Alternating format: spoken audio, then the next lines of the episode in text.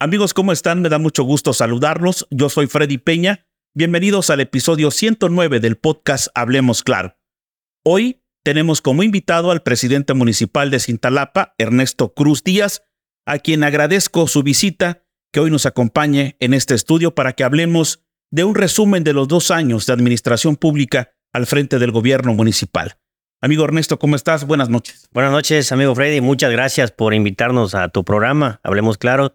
Un saludo a todos los eh, pues que son parte de este programa que siempre están al pendiente y bueno, aquí estamos a la orden. Así es. Va a estar muy interesante porque, repito, vamos a hablar de un resumen de dos años y lo que falta todavía porque recordemos que la administración son tres años. Así que va a estar muy interesante quédese con nosotros. Le recuerdo que hoy estamos por cortesía de Comex, Cintalapa, Jiquipilas y también por el taller automotriz Arreola. Regresamos.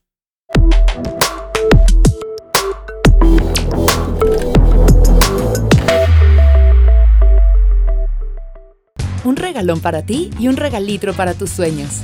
En Comex, cubeta regala galón, galón regala litro, con los colores que quieras hasta el 28 de diciembre. Comex. Bien, ya estamos de regreso. Eh, les decía, para los que se acaban de conectar en este momento, que estamos eh, en el podcast 109 y tenemos como invitado al presidente municipal, Ernesto Cruz Díaz, a quien, repito, nos da mucho gusto que haya aceptado la invitación y esté con nosotros para que nos dé a conocer un resumen que merece saber, por supuesto, el pueblo en este gobierno que encabeza con el partido Morena, que por supuesto es un partido que gobierna a nivel nacional y que pues representa la esperanza ciertamente de México. Y todos queremos saber, eh, amigo presidente, cuáles son los avances que se han logrado en estos dos primeros años de administración pública. Sabemos que Cintalapa es muy complejo, Sabemos que los sectores pues te demandan a cada rato eh, situaciones que a veces están dentro de tu responsabilidad, de tu competencia, pero también otros no. Sin embargo, hay presupuesto para algunos rubros importantes. ¿De cómo podrías empezar a definir estos dos primeros años con los proyectos, obras y todo lo que has hecho?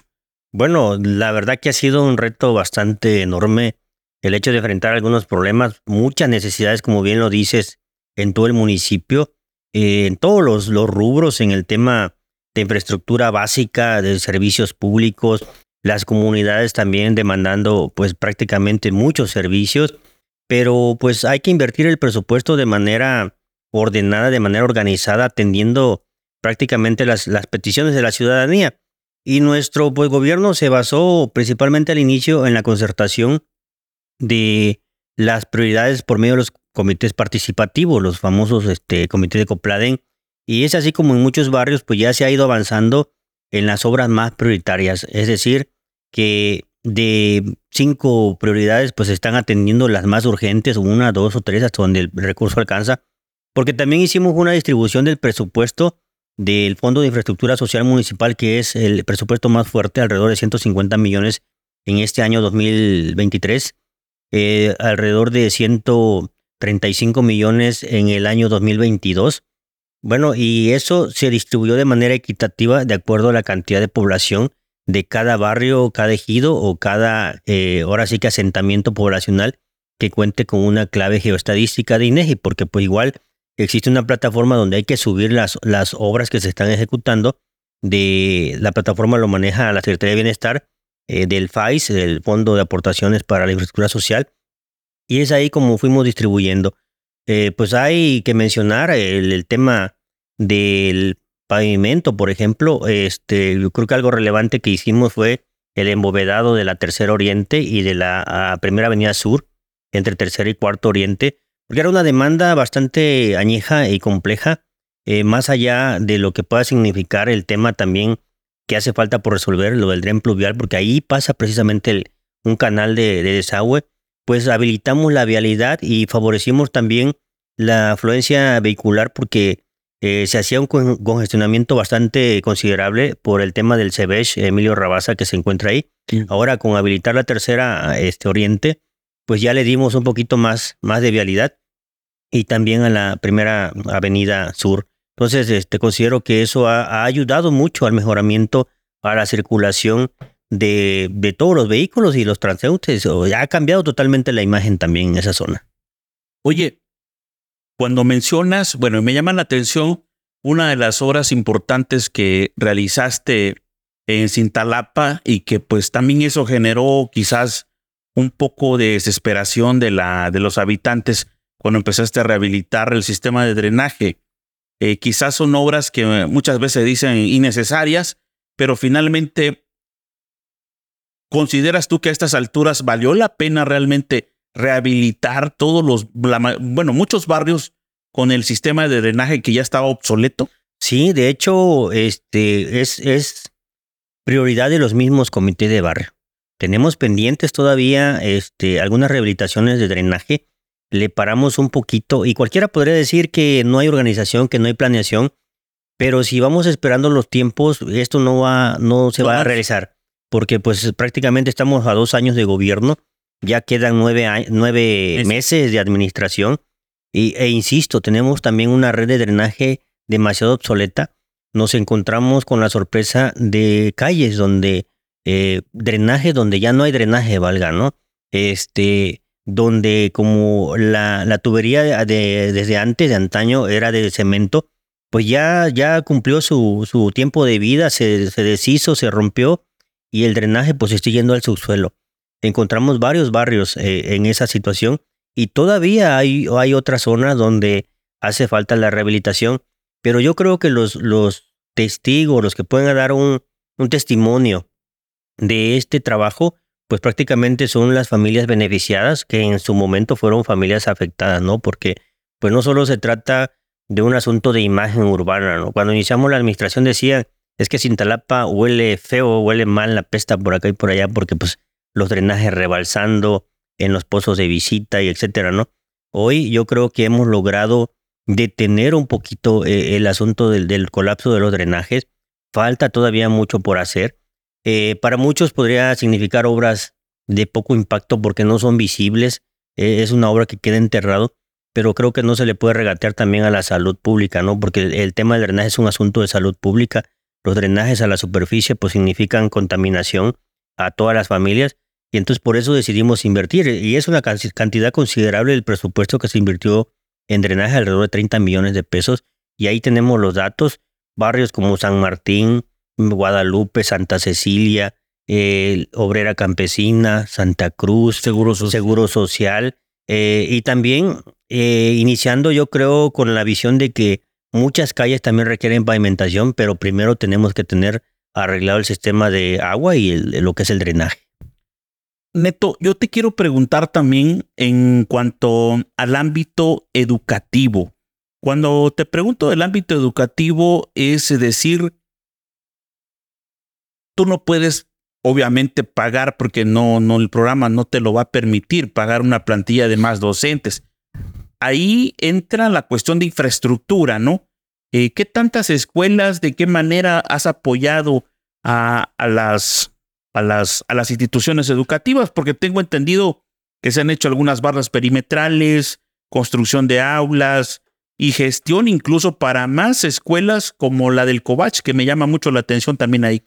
¿Qué tanto qué me puedes decir con eso? Sí, fíjate que ha habido de la necesidad, tenemos muchas peticiones de las escuelas y como bien dices, tenemos desde peticiones de ayudar con intendente, con vigilante, con niñeras, por ejemplo, en los jardines de niños, en algunos casos hemos podido ayudar con, con un apoyo este, en la nómina, eh, eh, con una, ahora sí que vamos a decir, con una mezcla de recursos con las escuelas y nosotros como ayuntamiento.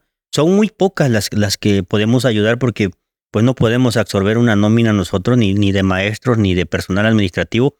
Pero eh, también, por ejemplo, el CEBECH, estamos ayudando ahí con un transformador que necesitan porque la carga de energía eléctrica es demasiado. Eh, es, es una, una, obra que se va a realizar eh, en conjunto con, con, la escuela. Hemos ayudado en el ejido Francisco, perdón, Triunfo de Madero con dos aulas para el telebachillerato. Tenemos un pendiente en Francisco y Madero también de la construcción de aulas. Una aula probablemente se construya para el telebachillerato comunitario también.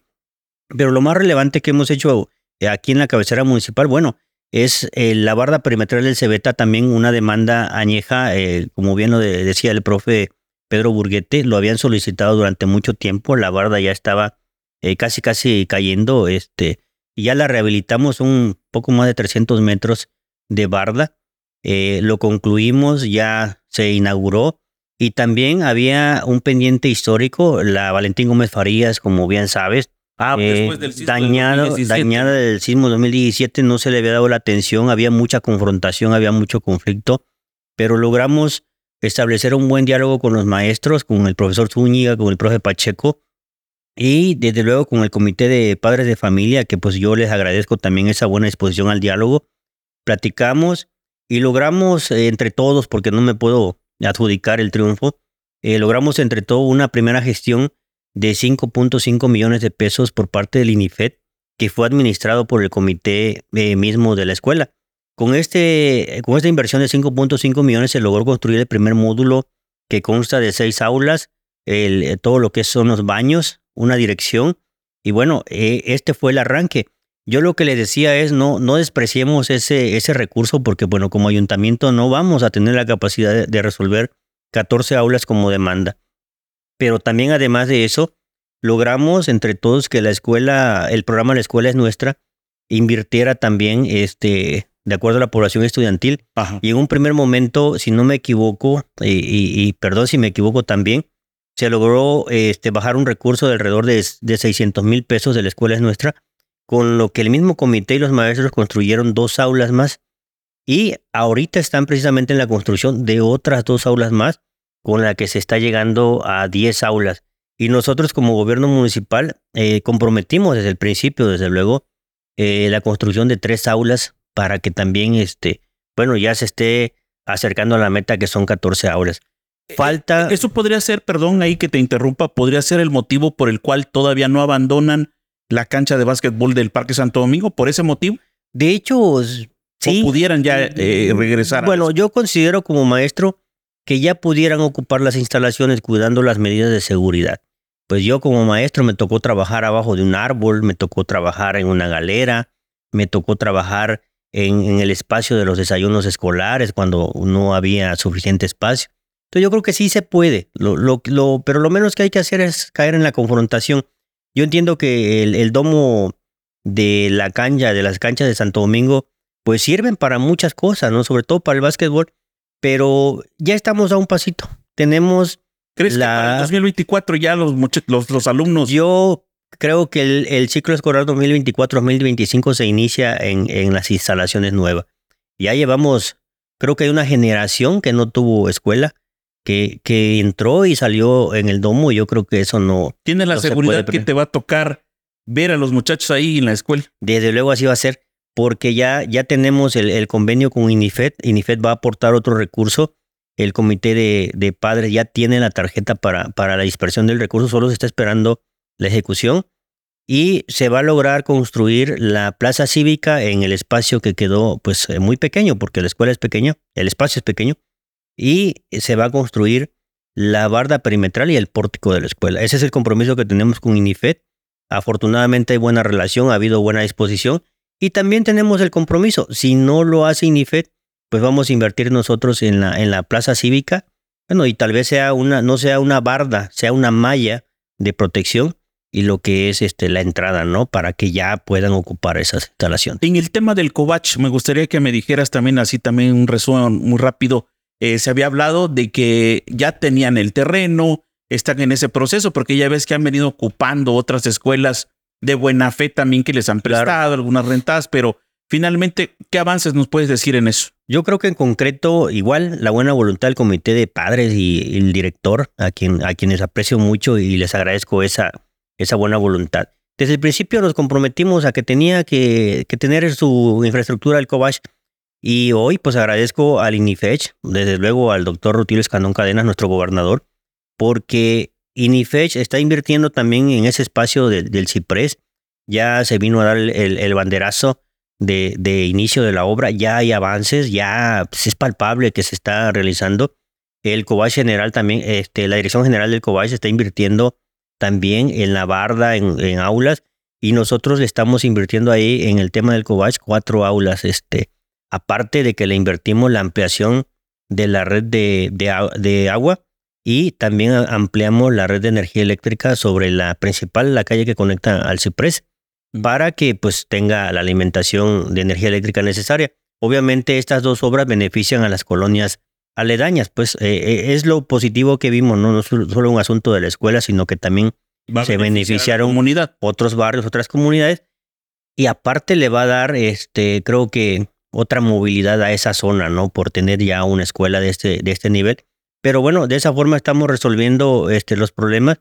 El Cobach, de no tener eh, nada, va a tener 16 aulas y va a tener ahora sí que la posibilidad de crecimiento también. Yo creo que también ahí ha jugado un papel importante el gobernador, ¿no? Desde luego, el gobernador está enterado, eh, pues nos lo recomendó como funcionarios públicos, tanto a nosotros como gobierno municipal, al INIFES y al, director general del COBACH, que le pusiéramos ahora sí que ganas y que le mezcláramos ahí recursos. Este, tengo entendido que Dirección General y, y e INIFES, ellos mezclaron recursos como, como instancias este, estatales y nosotros pues le estamos metiendo cuatro aulas con recursos municipales. Muy bien, eh, creo que es una buena noticia. Por supuesto que a estas alturas los padres de familia ya están enterados de lo que se está haciendo. Y pues bueno, eh, por otro lado, eh, alcalde, yo te quiero preguntar o a la vez comentarte que tú sabes que en Cintalapa anteriormente, o no sé si todavía lo tienen actualizado ustedes en el gobierno actual, un atlas de riesgo de, en cuanto a materia de protección civil Sabemos que lamentablemente Cintalapa en temporada de lluvias siempre sufre de encharcamientos, porque muchos confunden la palabra inundación con encharcamiento. En realidad no nos inundamos, ¿no? Es encharcamiento. Eh, ya sabemos la zona, San Martín, Guadalupe, San Francisco, tú sabes. Pero me llama la atención uno de los puntos de el embovedado que se hizo atrás del Cebech. Creo que no sé si es la primera, ¿qué sería? Primera Oriente, segunda. Tercera. Tercera, ¿no? Eh, en un principio decían, bueno, es que nos perjudicó, el agua se, se rebalsó y bueno, pero finalmente eh, consideras tú también que valió la pena esa inversión. Una, me toca reconocerlo y te lo digo también con toda claridad y de frente, hablando claro, que yo he pasado, he transitado esas calles que no eran transitables en años anteriores. Eso también le dio movilidad, como tú dices. Incluso nos acercó de San Francisco al centro, de la zona de aquí, de, por ejemplo, el seguro al centro, tomando esas vialidades, ¿no? Entonces, ¿valió la pena esa obra? Yo considero que sí, en el tema de, movilidad, en el tema de poder encontrar eh, eh, nuevas rutas para llegar al centro. Acuérdate que, que nosotros los intalapanecos acostumbramos a agarrar la, la calle central para llegar al centro, los que vivimos del lado poniente, o pues entrarle por la avenida central, lo que significa un congestionamiento. Y acuérdate también que la primera avenida pues no, no estaba habilitada, te venía sobre la avenida central y, tenías que doblar en la segunda, en la tercera oriente precisamente, ¿no? Sí, sí. Pero si se cierran todas esas vialidades, pues ya no tienes ni para dónde jalar. Ahorita con, con el embovedado y con, con habilitar esas dos calles, pues ya podemos circular este, en ambos sentidos. Es cierto que pues eh, el tema de la lluvia es algo que se tiene que resolver, pero lo que está perjudicando ahí es precisamente el dren pluvial de la carretera Sayula, el famoso socavón. Estamos poniendo mucho este, empeño en que podamos resolver el, tema de la carretera Sayula. No es que no, le, no es que no le hayas dado importancia, hay que decirlo también. No, no, no. Estamos trabajando en ello, tenemos la estrategia, tenemos por concluir el proyecto técnico, el proyecto ejecutivo de lo que va a ser la nueva obra, porque eh, también la ciudadanía tiene que entender que para pedir, pues tenemos que saber qué vamos a pedir y cuánto cuesta lo que vamos a pedir, pues de lo contrario, pues no nos van a hacer caso, o sea, decirte, quiero una carretera, cuánto cuesta, cuánto mide, este, cuáles son las, las, dimensiones exactas, qué, para qué te va a servir, ¿no? Porque una obra, este, el gobierno federal, el gobierno del estado pregunta siempre cuántos son los beneficiarios o los beneficiados. En este caso es todo Cintalapa. No, claro, no vas a invertir mucho recurso para una sola familia. Entonces, en ese sentido, se va a presentar el proyecto eh, que va a costar entre 70 y 100 millones de pesos para un nuevo, una nueva, un nuevo dren pluvial. Y este dren pluvial debe garantizar, o sea, porque ese es el reto, garantizar que no vuelva a pasar lo que, lo que pasó en el pasado. Una obra bien ejecutada pero también la validación de este proyecto lo va a realizar con agua. Entonces, esto nos va a permitir también solicitar recursos al, al gobierno federal con esta institución, con el gobierno del estado, para poder atraer una inversión importante. ¿Y qué nos va a dar certeza? Bueno, que también estamos trabajando en el plan de desarrollo urbano. Todo municipio debe tener su plan de desarrollo urbano donde indique las necesidades de crecimiento poblacional, las necesidades también de infraestructura básica, eh, lo que contempla hospitales, vías de comunicación, eh, el tema de, agua también. Eh, mientras no tengamos ese plan de desarrollo urbano, ninguna instancia federal nos va a hacer caso porque no tenemos rumbo, no tenemos ruta, aparte de que nos puede garantizar hacia dónde debe crecer la ciudad de manera ordenada, lo que tú mencionabas. Tenemos el problema ahorita de la carga de lluvia hacia la zona centro, pero también debemos evitar el crecimiento desordenado. Tenemos barrios también y... que, la verdad, siendo honesto, yo también lo he dicho, no es culpa de la administración, las administraciones actuales, el crecimiento poblacional que se ha dado en zonas de alto riesgo, porque tú de repente encuentras cómo es que construyeron encima de un arroyo Así es. una casa y luego cuando viene la lluvia dice, es que ayúdenme porque, pero ¿Quién permitió en aquellos tiempos? Claro. Y sacar unas personas en este momento se va a hacer muy complicado, ¿no? No, es complejo la situación. Tú sabes que creo que la gente de, de con, con mayor, este, mayores años viviendo en Cintalapa saben lo que pasó cuando la Herminia, ¿no? Este, dónde fueron las afectaciones cuando el huracán Gilberto, que hubo reubicación de, de gente, pero habría que ver dónde se colocaron y hacia dónde regresaron, porque hay historia, ¿no? En este caso lo que se quiere es, es ordenar la ciudad. Tenemos este, un crecimiento hacia zonas de terrenos ejidales también, donde, donde hay mucho, muchas dificultades para la regularización y también hay otros espacios donde es muy difícil llevar servicios básicos, energía eléctrica, agua y drenaje.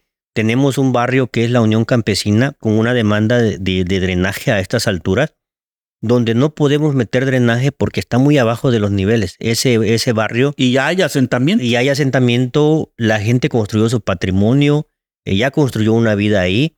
Hay que buscar alternativas como biodigestores u otra alternativa porque no vamos a poder meter un sistema de drenaje y se lo tenemos que decir a la gente con claridad porque pues no lo vamos a engañar.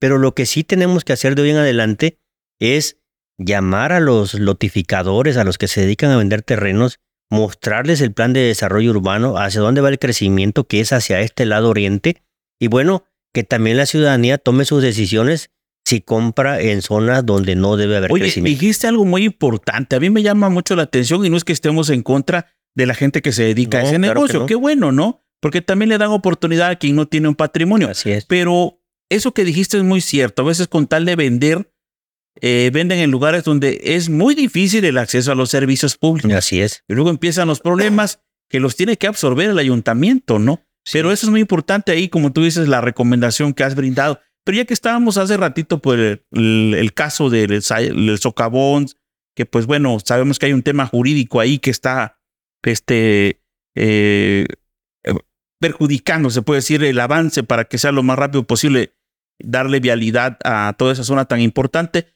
pero sí pudiste arreglar un tramo antes del puente Salomón González Blanco, sí, ¿no? Sí, era una estaba también vía, ¿no? Como te acuerdas de nuestro bulevar o nuestra carretera principal, que adelante lo abordamos. Este, este tramo, este entronque al puente de la Sayula, pues sí estaba en pésimas condiciones, pues hay que decirlo, ¿no? No se le había atendido durante mucho tiempo.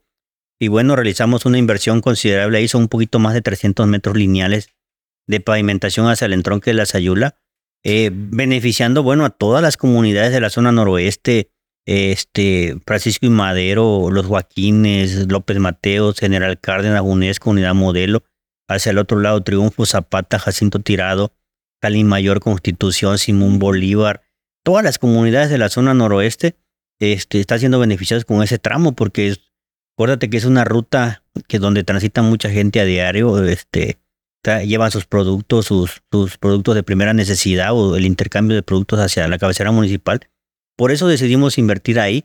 Y bueno, cualquiera podría decir, ¿no? Porque lo he visto en los comentarios en redes sociales y las ayuda para cuándo, ¿no? Lo estamos atendiendo y yo confío en que muy pronto vamos a tener respuestas para poder realizar una inversión. Así como hemos resuelto el tema de la Valentín Gómez Farías, el del Cobach, el de la carretera principal, nuestra carretera. ¿Tienes esperanzas que antes Yo que termine la administración? confío mucho que vamos a estar iniciando antes que terminemos esta administración. Muy bien. Eh, por otro lado, me gustaría que también hiciéramos un resumen de estos dos años en cuanto al tema de la inversión que se hizo en el bulevar, que también fue un tema muy sonado, que ya estaba prácticamente intransitable el bulevar y también el Parque Centenario, que le dieron una manita de gato que bien valió la pena, ¿no? Sí, desde luego, este, pues inicialmente, pues ahí están las imágenes de cómo estaba nuestra carretera principal. Yo sé que pues hay, hay, hay quienes no dimensionan el, el, el problema. Eh, digo, si no le hubiéramos invertido, ¿en qué estado estaríamos eh, actualmente? ¿No? O sea, ¿cómo estaría nuestra carretera? Yo creo que estaría en, en terracería prácticamente. Estaba totalmente deshecha, o este, hoyos, agujeros por donde quiera. Y pues con esa inversión yo, yo pues transito ahí también casi a diario. Creo que se mejoró la, la vialidad. Eh, se hizo con, con, asfalto porque el concreto hidráulico nos, nos duplicaba el costo y era algo urgente de hacer. Le metimos tres puntos de, se, semaforización, no uno como estábamos antes, con un semáforo que estaba ya cayéndose a, a pedazos por el, el, tiempo en el que, el que llevaba. Y bueno, estos tres puntos considero yo, pues salvo la, la mejor opinión de los que manejan, ayudó también a reducir un poquito los accidentes, a relajarnos también en la forma en que manejamos como cintalapanecos, a aprender a manejar con, con semáforos. Y bueno, mejoró porque pues prácticamente toda la vía que es este tramo municipal, eh, que está desincorporado de la CST, que es desde la entrada de, de la gasolinera, la primera gasolinera hasta Santa la salida, a Santa María, hasta la salida de, del Cebetis, es tramo municipal, cosa que muchos también no, no saben, ¿no? Este, se tenía que hacer con recurso municipal. Y bueno, eh, creo que ha mejorado en mucho. Los laterales también. Las laterales se ¿no? está atendiendo. Este, bacheo. Bacheo porque pues ahí nos echaríamos otros 20, 30 millones de pesos rehabilitando los ambos carriles. Este, sí es una cantidad considerable. Estamos vaciando y esperando este, también porque tenemos la gestión ante obras públicas del Estado. Ojalá ellos nos echen la mano también para rehabilitar porque si gastamos 20 millones dejamos de atender otras necesidades de los barrios y comunidades. Uh -huh. Y también pues le, le metimos a la, la, iluminación de todo el bulevar. Este, si te das cuenta está iluminado completamente. Le ampliamos hacia San Ramón también un tramo. Tenemos pendiente el andador del tecnológico también de iluminar. Eh, unos pendientes ahí con Comisión de Federal de Electricidad que resolver. Pero también estamos trabajando en eso. Iluminamos varios barrios de la cabecera municipal. Este, lo hicimos en el 2022. Le invertimos otro poquito de presupuesto en este año. Ya se están concluyendo el trabajo y vamos a ir hacia otros barrios también que necesitan iluminación, trabajando en la instalación de luminarias nuevas y tratando de reciclar algunas luminarias que todavía este, tienen vida. Muy bien. Eh, también eh, decíamos que qué bueno que rehabilitaste el Parque Centenario. Eso fue muy bueno. Incluso se construyó ahí un, un pequeño campo de fútbol 7, ¿no? Sí. Le llaman.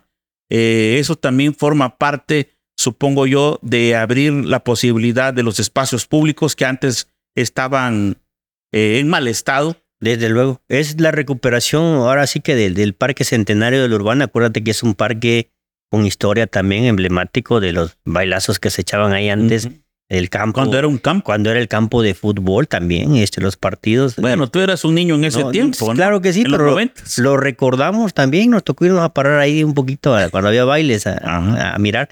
Este, todavía no, echábamos baile. Este, pero eh, agregándole esa canchita de Foot 7, ya tomó un poquito más de vida. Este, rehabilitamos la cancha de básquetbol. Eh, y en esta temporada navideña, pues se adornó, se le dio una manita de gato a, la, a las bancas a, todo pues lo que implica se pintó este casi casi casi todo el, parque se está rehabilitando una caseta eh, que hay ahí para vendimias para ventas este que esperamos que también eso detone un poquito y atraiga a, a, a los intalapanecos y por qué no gente de fuera pero lo que necesitamos es esa movilidad y que las familias tengan un espacio o un espacio más aparte del parque central para disfrutar tenemos pendiente un domo en la magisterial tenemos pendiente también atender el Parque de la Juan Sabines, el Parque El Paraíso. En el, Oye, y el central. El, el central, desde luego que la le va. jardinería, por lo menos, ya ves que yo he sido uno de los que más he estado criticando. Pero la verdad, ¿cuándo, sí le hay, hay proyecto, hay sí, por lo menos tenemos, una idea de. No, tenemos un proyecto en el Parque Central, este, que es Bueno, no le vamos a cambiar porque pues, Sí, igual claro. no vamos a cambiar algo que ya está hecho, no vamos a invertir más dinero por, por desarmar algo que ya está Sí, sí. armado. Es mantenimiento que se le va a dar. Eh, el piso pues ya está muy opaco y que requiere rehabilitación, las jardineras. Algunos árboles están levantando las placas de concreto de, de- de los pasillos. Se necesita trabajar este, en cortar las raíces y volver a, a reparar esas placas que, que implica pues también el trabajo. El tema de las jardineras es un asunto complejo que le hemos estado eh, planeando cómo hacerle porque pues necesitamos mucha agua para, para darle vida, ¿no? E- Es decir, eh, si metemos pasto natural, este, que así debería ser y, lo estamos pensando, vamos a necesitar un pozo o estar eh, constantemente con pipas alimentando la cisterna. Vamos a valorar qué tanto implica en, en el gasto este, o qué, ot- qué otra alternativa podríamos implementar en, en ese sentido. ¿Y nunca ¿no? han pensado, por ejemplo, eh, construir un pozo que abastezca? Podrías de ser una buena opción. Sí, un pozo profundo. De esos este, que le llaman. pozo profundo. Ajá. No, este, sí te lo tenemos como propuesta. Pues hay, hay un mito de que hay un pozo ahí en el Parque Sí, pues, Central. me lo han dicho. Estamos tratando de localizar dónde está ese pozo. Dicen. Ah, bueno, eso, es como una leyenda. Eso como una leyenda porque pues no lo encontramos y dicen que, que ese pozo está y lo sellaron, pero no sabemos ¿Dónde, no? dónde y nadie nos da datos exactos de dónde estaba. Pero pues vamos a buscar una alternativa que eh, tiene que ser un pozo o algo que nos ayude a mantener constantemente este, las jardineras, porque pues sí luciría de, de, de otro, de otra forma, Sí, ¿no? claro. Obviamente. Y bueno, ese es nuestro parque central, el, el lugar donde todos vamos, ¿no? Y todos llegamos este, a esparcir y todo eso, ¿no? Pero también tenemos pendiente el Nidito del Amor con un domo. El Nidito del Amor, pues hay un comité que ha estado trabajando este, en el tema cultural constantemente. Tenemos el compromiso que de, también de cada un- fin de semana ha, ido agarrando su, Sí, sí, su sí. fuerza, ¿no? Tiene ya un toque este, Especial. especial. Entonces tenemos compromiso de un domo también en el Nidito. Y se hace este año que viene. Perfecto. Eh, ya llevamos 30 minutos, este neto, y queremos avanzar, no queremos que se nos pase ni un tema. En servicios públicos son dos temas importantes. Colocaste contenedores en la mayoría de los barrios, por supuesto que hay algunos que, que falta, por ejemplo, el Seguro Social le falta todavía, eh, pero eso se tomó en cuenta precisamente para evitar de que la gente los esté dejando en la basura. Eh, y también aparte, lo más importante, que después de los dos primeros camiones que compraste para la recolección de basura, eh, recientemente se adquirió un compactador. Eso también como que tú, tú mismo diste un respiro de decir, ah, estoy cumpliendo, ¿no? Porque eso es lo que más te estaba demandando la gente, el compactador, el Sí. compactador. Sí, de hecho, este, hicimos una adquisición. ¿Cuántos contenedores eh, tú? de, son dos, con, dos contenedores, tenemos 205 instalados en la, en la cabecera municipal. Pero van a, hay proyectos para extenderse. Este más. año vamos a adquirir más. Tenemos demandas en varios barrios, de, en varias esquinas, escuelas, este, iglesias. Eh, bueno, aquí el Seguro Social es un compromiso también bastante, bastante grande. El Seguro Social es un barrio grande. Eh, pero quiero comentarte sobre los, los compactadores. Los dos primeros eh, camioncitos que compramos sí son compactadores, nada más que no tienen el sistema hidráulico que tienen los otros dos que adquirimos. Esa compra fue algo urgente y emergente porque pues te- teníamos encima la demanda del servicio. Estábamos, veníamos como las demás administraciones pagando rentas de, de volteos en condiciones eh, riesgosas para los trabajadores de, limpia, los recolectores. Y precisamente por eso logramos este, esta adquisición emergente de esos dos camioncitos que compactan a la inversa. Los, los, compactadores nuevos compactan de atrás hacia adelante y los camioncitos chiquitos compactan de, de adelante hacia atrás, ade- adentro de la caja. Por eso la crítica de que de repente los de- del servicio andan adentro, este, porque no encuentran la forma de, de cómo operar o no se opera desde, desde- de igual forma. Ya les pero- hecho sus, sus Eh, este, es- jaulitas Es- para los lados. estamos buscando este, alguna modificación, pues yo créeme que preocupado he preguntado si no podemos hacerle una adaptación, o sea, sellarlo y meterle el, el- el sistema en la parte de atrás, porque son camioncitos, creo que son de 11 yardas.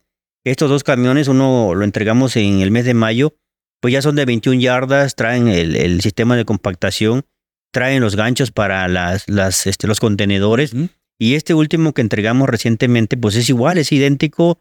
Este, es de 21 yardas, aproximadamente 11 toneladas, 10, 11 toneladas que puede compactar y tiene el sistema para facilitar este, la carga de, de, los, de los contenedores. Esto ayuda mucho al personal de, de limpia para hacer el trabajo y también equipamos al personal eh, de limpia con, con, su uniforme, con sus zapatos, guantes y todo para que hagan este, el servicio de manera este, ordenada.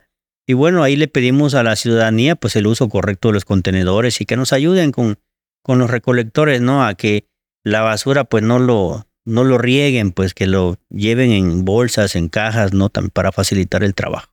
Cambiamos también el, el turno de, de, de, recolección de la mañana hacia la tarde en algunos barrios, precisamente por la demanda de que mucha gente, tanto papá, mamá o, o ambos, todos, toda la familia trabaja y no hay quien saque la basura y se quedaban sin sacar la basura muchas veces.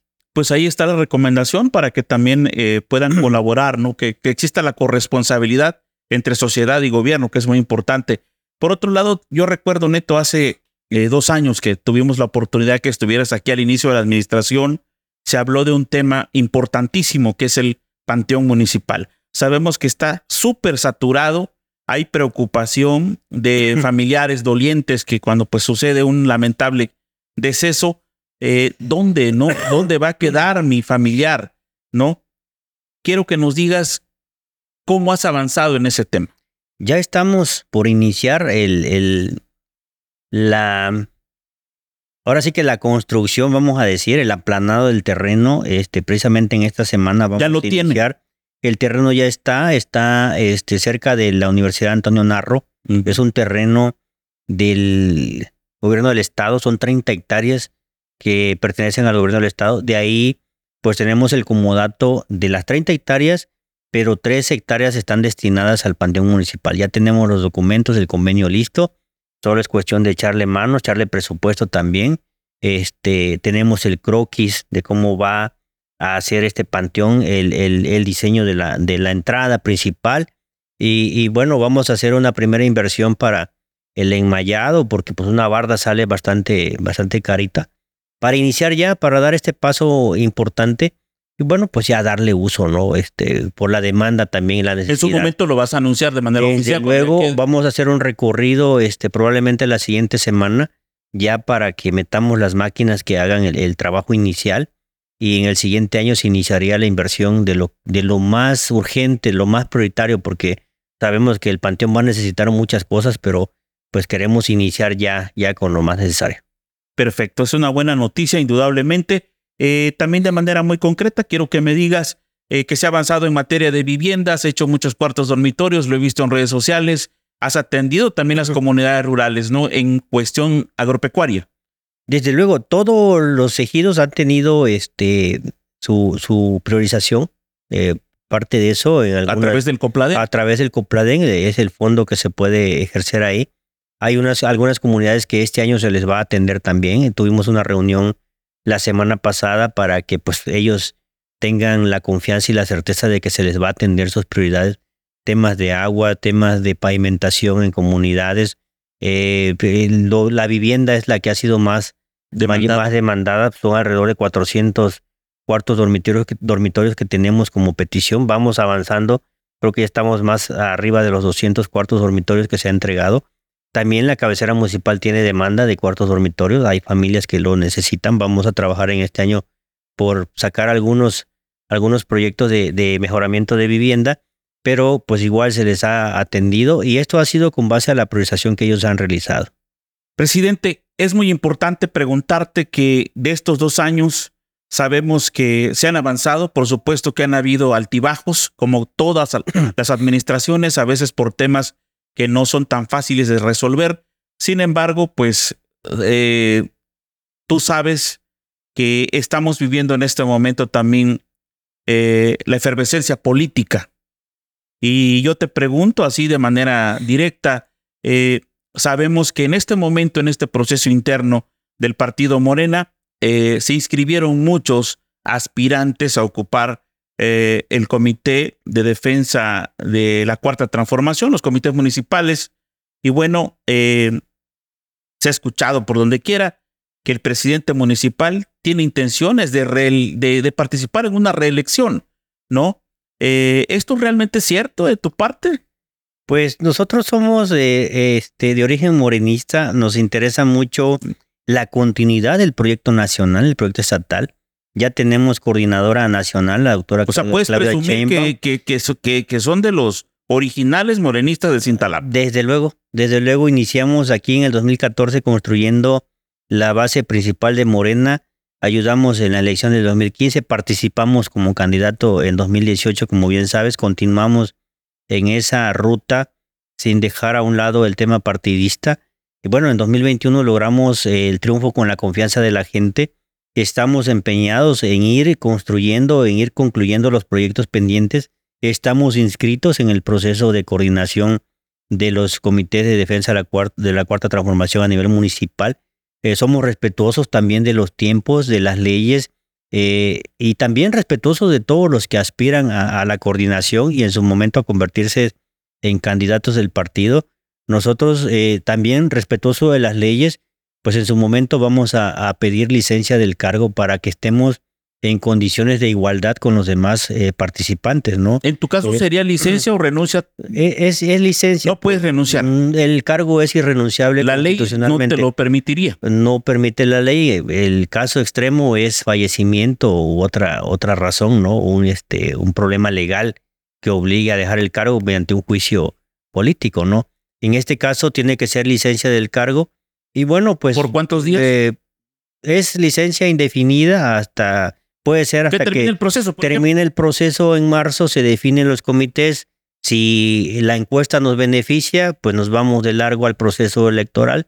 Si la encuesta no nos beneficia, pues nos re- regresamos a cumplir nuestra administración, pero pues la gente tiene que tener la certeza de que el gobierno municipal, bueno, ya va en una ruta eh, trabajando los proyectos, trabajando los pendientes, no vamos a abandonar esa responsabilidad, esa obligación. El cabildo también tiene que darle rumbo, tiene esa responsabilidad, tiene ese compromiso de continuar trabajando. Bueno, y nosotros vamos a estar al pendiente de que se cumpla lo que hemos empeñado también, ¿no? Los pendientes. Neto, yo te pregunto, ¿qué, ¿qué es lo que te ha motivado? O sea, ¿en qué momento dijiste, quiero gobernar otros tres años, que me permite el pueblo gobernar otros tres años? O sea, algo te motivó a darle continuidad porque viste realmente la necesidad que hay en el pueblo, en las comunidades, en la cabecera, y tú dices, está en mis manos, en nuestras manos, poder darle solución a muchas cosas. ¿Te motivó eso? ¿Te motivó quizás algún, no sé, algún amigo político, nacional, estatal, que te dijo, Neto, tú puedes? O sea, realmente, ¿qué fue lo que te motivó a participar en un, en un proceso interno buscando la reelección? Pues nosotros nos gusta la, la política. Hemos, hemos hecho, creo, eh, hemos sembrado un precedente también de que las cosas se pueden hacer y se pueden hacer bien. Eh, yo te puedo decir, yo no sé por qué las administraciones anteriores no habían comprado camiones compactadores para mejorar el servicio. ¿Se podía desde cuándo? Obviamente, este, pues no, no tuvimos mayor complicación, te lo voy a decir así, para poder invertir un recurso. Lo único que tuvimos que hacer es entender que no podíamos estar pagando renta de camiones compactadores o renta de volteo cuando el ayuntamiento puede tener patrimonio propio para mejorar los servicios. No podíamos también estar menospreciando la actividad de los trabajadores de Zapán, los que mantienen ahora sí que el sistema de agua funcionando, el sistema de drenaje, los que se reporta un problema de drenaje y van a, arreglarlo. Eh, a ellos también los uniformamos, les mejoramos el salario, recibieron este año un, un- pequeño bono, un incentivo también con ahorros presupuestales. Logramos este, mejorar el salario también y estamos en ese compromiso de mejo- mejorar el salario de los trabajadores operativos que ganan menos del salario mínimo. Estamos con ese compromiso. Ya los acercamos un poco al salario mínimo. Había trabajadores que ganaban 1.600, 1.800 pesos y, prácticamente son los que no están en oficinas, son los de, de, de- territorio, son los los de pie a tierra. Y bueno, hoy están en otras condiciones. Hemos platicado con ellos y, y yo se los digo tal cual. O sea, yo no entiendo por qué no los atendían, no por, por qué no los equipaban. Eh, protección civil lo logramos estabilizar. Estábamos este, muy desgastados en el tema de protección civil con ambulancias sin mantenimiento. Eh, te quiero comentar este, una anécdota de los mismos trabajadores. Dicen ellos que a los, a los vehículos este, les volvían a rellenar de aceite, aceite ya utilizado, rellenaban los motores para que pudieran seguir funcionando. O sea, era una, una de no darle atención a, ahora sí que al parque vehicular, a las ambulancias, a todo. Y luego de beneficiar al vehículo venían perjudicando. Claro, claro, teníamos también un rezago en el tema de las patrullas este, del, de la Policía Municipal. Hoy tenemos alrededor de 11 patrullas en funcionamiento, compramos cuatro patrullas, cuatro motopatrullas, los policías tienen su uniforme, se están capacitando constantemente, es un tema complejo también el asunto de la seguridad, pero estamos invirtiéndole ahí. Pues eso es lo que nos ha motivado también a participar. Tenemos una estructura política que nos ayuda, que nos impulsa, porque pues si prácticamente sin una estructura pues no somos nada. Y yo confío que al final de cuentas, pues el pueblo tiene que evaluar, el pueblo tiene que, bueno, que reflexionar sobre lo que nosotros hemos hecho. No hemos abandonado la responsabilidad, el compromiso de, de servir y yo creo que podemos este, seguir sirviendo, si así lo desea el pueblo, pues otros tres años. Y si no lo desea, pues igual no, nos, nos quedamos quietos, pero pues al final de cuentas que el pueblo elija y con mucho respeto también a todos los participantes este, que en este caso están aspirando este, a la coordinación por Morén. ¿Te sientes tranquilo en materia de transparencia y rendición de cuentas como para que alguien diga, no, primero que rinda cuenta? No, desde luego tenemos a, estas alturas, vamos al, al, día con la cuenta pública, tenemos pendiente la cuenta pública de este mes de diciembre hasta noviembre, vamos, vamos bien, vamos a cerrar este, este año, este segundo año, con, con las cuentas públicas todas entregadas. Hemos, hemos tenido auditoría y afortunadamente hemos salido bien, no tenemos observaciones hay otras administraciones que están observadas todavía por la Auditoría Superior.